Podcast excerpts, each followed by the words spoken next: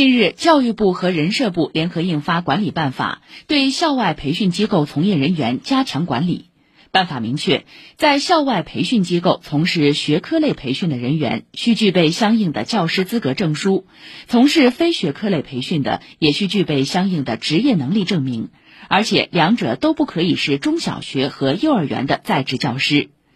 办法首次提出，校外培训机构的专职教学教员人员原则上不低于机构从业人员总数的百分之五十。